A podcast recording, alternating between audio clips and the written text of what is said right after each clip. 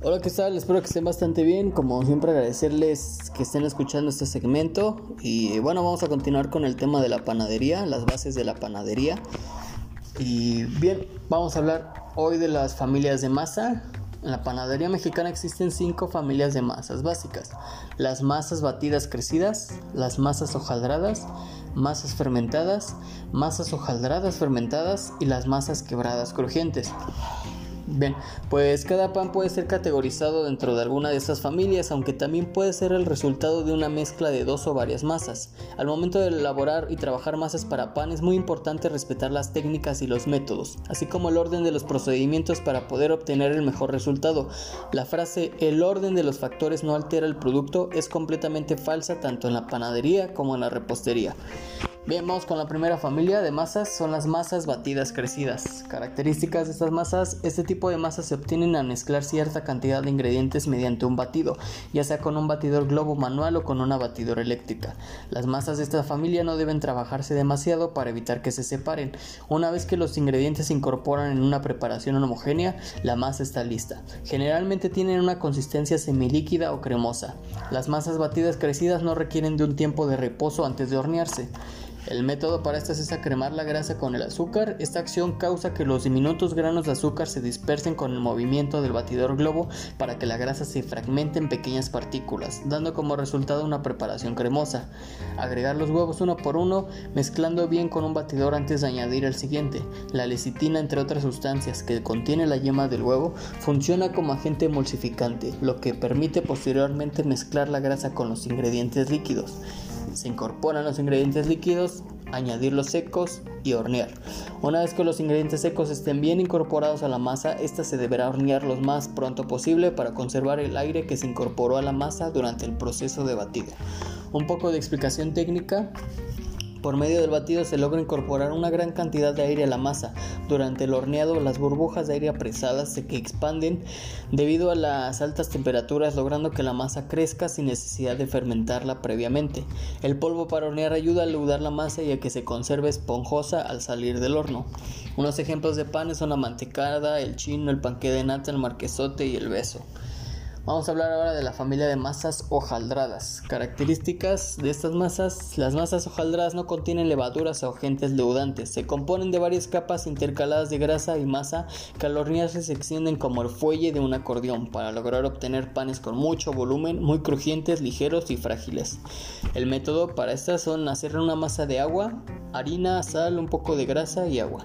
Extenderla, la masa se debe trabajar muy poco para evitar que el gluten se active, suavizar la grasa para el empaste. La grasa se trabaja con el rodillo para calentarla y darle una consistencia similar a la de la masa de agua, para después formar un bloque que se pueda moldear.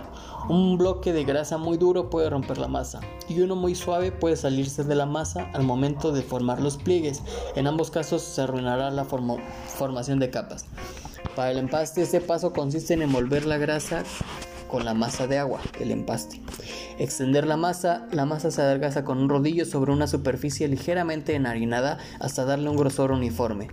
Formar las capas intercaladas. Este paso consiste en realizar seis dobleces o vueltas con la masa con un tiempo de reposo en refrigeración cada dos vueltas o dobleces.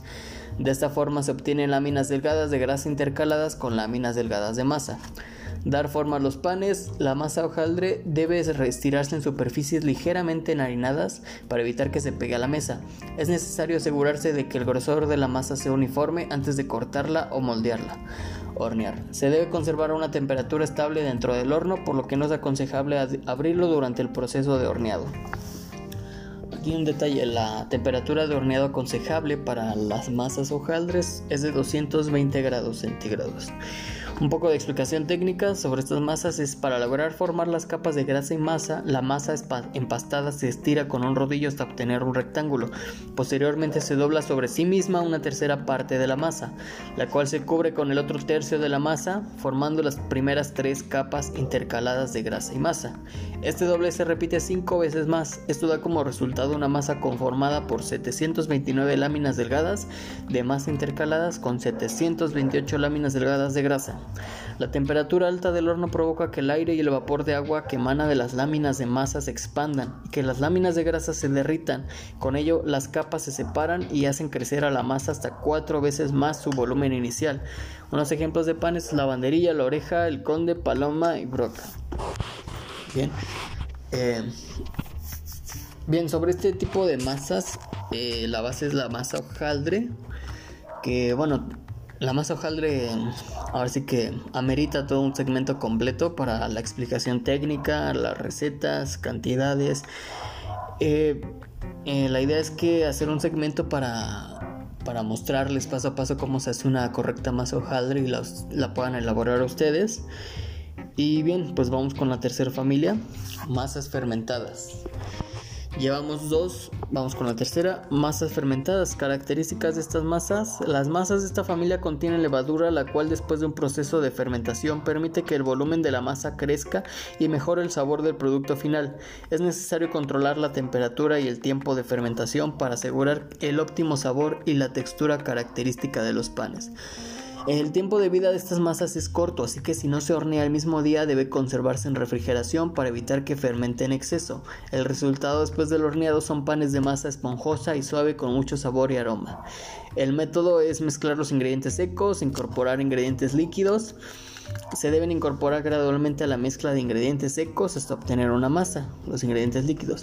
Amasar hasta obtener una masa elástica. La masa debe trabajarse hasta que se adquiera una consistencia suave y fácil de manejar, elástica y resistente. Para ello es necesario regular la cantidad de líquido en la masa. Si después del amasado la consistencia de la masa es muy aguada, se debe incorporar un poco más de harina. Pero si la masa es seca y dura, se debe agregar un poco más de líquido, ya sea agua, leche, cerveza o hasta pulque. Bien, permitir una primera fermentación. La masa debe duplicar su volumen. El proceso de fermentación se habrá completado cuando al presionar la masa con un dedo se conserve la marca del dedo. Ponchar la masa y formar panes. Se debe ponchar la masa en una superficie ligeramente enharinada para desgasificarla. Posteriormente la masa se porciona y se le da forma en función de la receta. Permitir una segunda fermentación, las piezas de masas formadas deben dejarse reposar para que se relaje el gluten y dupliquen su volumen. Hornear. Este tipo de panes requieren de un tiempo corto de horneado. Deben dorarse ligeramente. Poco de explicación técnica. Las levaduras añadidas a la masa se alimentan del azúcar contenido en esta, lo cual permite que durante la fermentación las levaduras produzcan dióxido de carbono y alcohol etílico, que se difunden dentro de la masa elástica y hacen que aumente su volumen. La red de gluten que se forma durante el amasado permite retener el gas formado. El tiempo de fermentación depende de la temperatura ambiente y del trabajo de la masa. Entre más alta sea la temperatura, más rápido será el proceso de fermentación. Es recomendable que la temperatura de fermentación no supere los 30 grados centígrados. Con esta temperatura la masa crecerá en el lapso de una hora aproximadamente. Las masas pertenecientes a, la, a esta familia también se pueden dejar fermentar en refrigeración durante 3 o 4 horas. Este método asegura una fermentación controlada y un mejor sabor en el pan. Las bajas temperaturas reducen la actividad bacteriana, esto provoca una fermentación prolongada y lenta que permite a las levaduras generar sustancias con un mejor sabor que cuando se fermenta a temperatura ambiente. Es recomendable aprovechar este tipo de fermentación cuando se realizarán otras preparaciones, por ejemplo una crema pastelera, una mermelada o glaciado, o bien cuando la producción es muy grande y se requiere elaborar una o varias masas con un día de anticipación para que esté bien fermentada al inicio de la siguiente jornada. Unos ejemplos de panes de esta familia de masas es la concha, el pan de muerto, el bolillo, telera y el rol de canela. Bien, sobre estas masas fermentadas es muy muy importante que se respeten las dos fermentaciones. Una es cuando ya se tiene la masa homogénea y otra es cuando ya se tienen formados los panes. Es muy importante que se respeten estas fermentaciones para tener un óptimo resultado, ¿no? En el horneado y en el, el resultado final. Bien, aquí dice que hay dos formas de fermentar, a temperatura ambiente o bueno, 30 grados o inferior hoy en día ya hay unas máquinas especiales para fermentación que mantienen una temperatura alta pero no llega a cocer la masa, es solo una temperatura ambiente un poco alta. Y bueno, que es la que más se utiliza y la fermentación con refrigeración que es mucho más prolongada pero asegura un mejor sabor dentro del pan. Es recomendable esta segunda opción nada más cuando es para para uso doméstico se puede decir cuando lo estamos haciendo en casa o para cuando es nada más para un evento se utiliza el pan, pero para producción constante y esto no, es recomendable esta segunda opción. Sí sale mejor el sabor, pero retrasa mucho la productividad al ser muy tardado el proceso de fermentación. ¿Vale? Entonces, bien, vamos con la cuarta familia, masas hojaldradas fermentadas. Las características de las masas hojaldradas fermentadas consisten en una masa fermentada a la cual se le incorpora cierta cantidad de grasa siguiendo el mismo método que para las masas hojaldradas, es decir, es una masa compuesta por láminas de masa fermentada intercalada con láminas de grasa. Los panes elaborados con esta masa tienen el interior ligero y esponjoso y con mucho sabor y aroma, gracias a la levadura. Además son crujientes por fuera debido a las capas de grasa. El método para estas es elaborar una masa fermentada el empaste, este paso consiste en ponchar la masa fermentada, estirarla con un rodillo, colocar encima la grasa y doblar la masa para envolver la grasa. Similar a lo de la masa hojaldre que ya vimos anteriormente. Formar las capas intercaladas, se extiende la masa para obtener un rectángulo, se realizan tres dobleces con un lapso de refrigeración entre cada uno para evitar que la masa se fermente en exceso. Como les digo, es muy similar es una combinación, ¿vale? Esta masa es una combinación entre las masas fermentadas y las masas hojaldradas.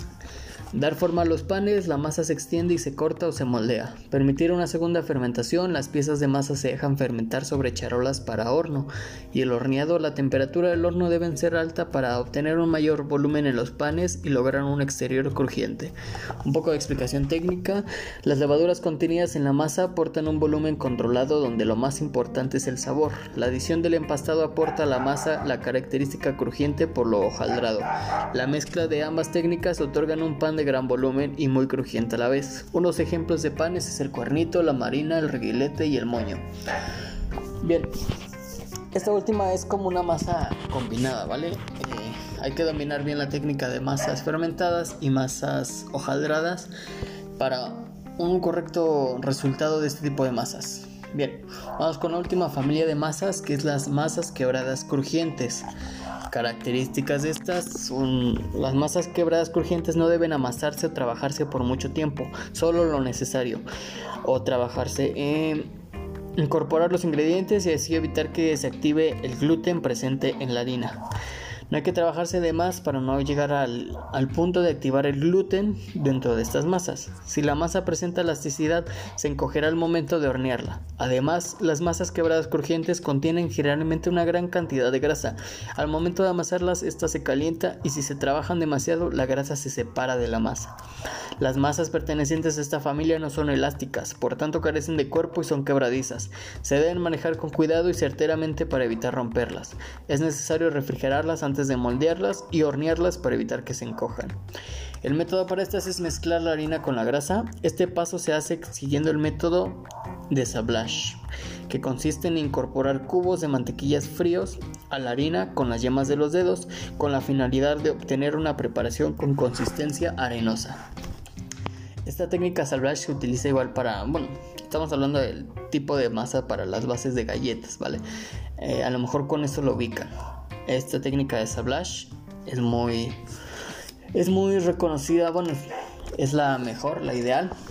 Antes, antes de toda la sofisticación de la panadería y demás, esta técnica sablage recibe este nombre porque se hacían con sables. El método de hacer esta de incorporación de grasa a la harina se hacía con sables. Hoy en día se hace con la raspa, raspa de plástico. Pero bueno, por eso recibe el nombre de, de sablage, se le quedó ese nombre. Bien, agregar ingredientes secos, se integran con las yemas de los dedos, incorporar los ingredientes líquidos, deben añadirse poco a poco con las manos y sin trabajar demasiado la masa. Refrigerar durante 30 minutos. Este paso permite que la grasa se solidifique nuevamente y la masa adquiera estabilidad. De esta forma resulta más fácil moldearla o cortarla. Este paso es muy importante, el de refrigeración. Porque después de un, ahora sí que la grasa está teniendo una actividad muy... Eh, se está derritiendo en pocas palabras al estar nosotros trabajándola en exceso se puede llegar a derretir y cortar nuestra masa y se puede llegar a arruinar Después de incorporar bien la, grasa a la harina, ya se hace la incorporación de los líquidos, ya sea, bueno, generalmente es leche y huevos. Después de incorporar estos, estos ingredientes líquidos es importantísimo refrigerar de inmediato para que esta grasa que se ya se trabajó demasiado, su punto de fusión ya le está haciendo un poco más líquida. No queremos que se nos llegue a separar. Entonces es muy importante recordar este paso de refrigerar la masa una vez que se incorporan los ingredientes líquidos. De igual manera hay que incorporar los ingredientes líquidos demasiado rápido para lo mismo, evitar a toda cosa que se nos corte la masa moldear o cortar la masa debe estirarse, se debe estirar la masa en una mesa de trabajo ligeramente enharinada para evitar que la masa se pegue y se rompa. Para el horneado un poco de explicación técnica, mezclar la mantequilla con la harina sirve para impermeabilizar las partículas de harina por medio de una película delgada de grasa. Cuando la harina entra en contacto con los ingredientes líquidos, estos son absorbidos lentamente, lo cual resulta en panes quebradizos y crujientes. Ejemplos de panes, el, polvorón, el biscuit y el marranito de piloncillo. Bien, pues estas son las cinco familias bases de la panadería mexicana. Eh, como les digo, ¿no? hay diferentes técnicas. Es increíble, ¿no? Como la mayoría de todos utilizan los mismos ingredientes, ¿no? Huevo, huevo, harina, leche, agua, etcétera, ¿no? Levaduras, pero eh, es muy diferente el, el, cómo explicarlo, ¿no? El cómo utilizar esto, este tipo de ingredientes dentro de cada tipo de masa. ¿Vale? Estamos hablando de la hojaldre, que la masa, que la grasa de esta masa no la llevo, no la lleva incorporada como tal en el amasado, la lleva entre los pliegues de esta misma masa. En las masas fermentadas sí lleva la grasa impregnada en la misma masa para formar una red de gluten. En las masas quebradas, pues estamos hablando que no se tiene que generar gluten. Estas no se tienen que estirar, ¿vale? Se tiene que hacer un trabajo estas son de más cuidado, ¿no? Las masas quebradas crujientes. Bueno, a mi opinión, ya que estamos trabajando con el tiempo del punto de fusión de la grasa y no queremos que se nos separe. Bien, pues en sí, todo este tipo de masas, de familias de masas, dan como resultado un excelente pan de un excelente sabor. Y espero que, pues bueno, como cocineros nos dediquemos a dominar un poquito más sobre este tema es muy interesante, es muy es un tema muy vasto y lo vamos a ir viendo poco a poco, pero sí lo vamos a ver por completo porque es muy importante. Y bien, pues para el próximo segmento vamos a hablar de 13 pasos, 13 pasos básicos para para tener un buen pan de masa fermentada. Bien, porque estos de masas fermentadas son los más digamos que entre cocineros lo consideramos como que un poquito los más difíciles de, dominar por los tiempos de fermentación, por los tiempos de las cantidades de levaduras, que no se nos pase. Entonces es muy importante dominar este, estos pasos para obtener un buen pan de masa fermentada. Y bien, después vamos a ver sobre un poco de la masa hojaldre, un poco de historia de la masa hojaldre y cómo, cómo hacerla. Y así. Bien, pues nos vemos en la próxima. Muchas gracias por escuchar este segmento. Cuídense y nos vemos. Gracias.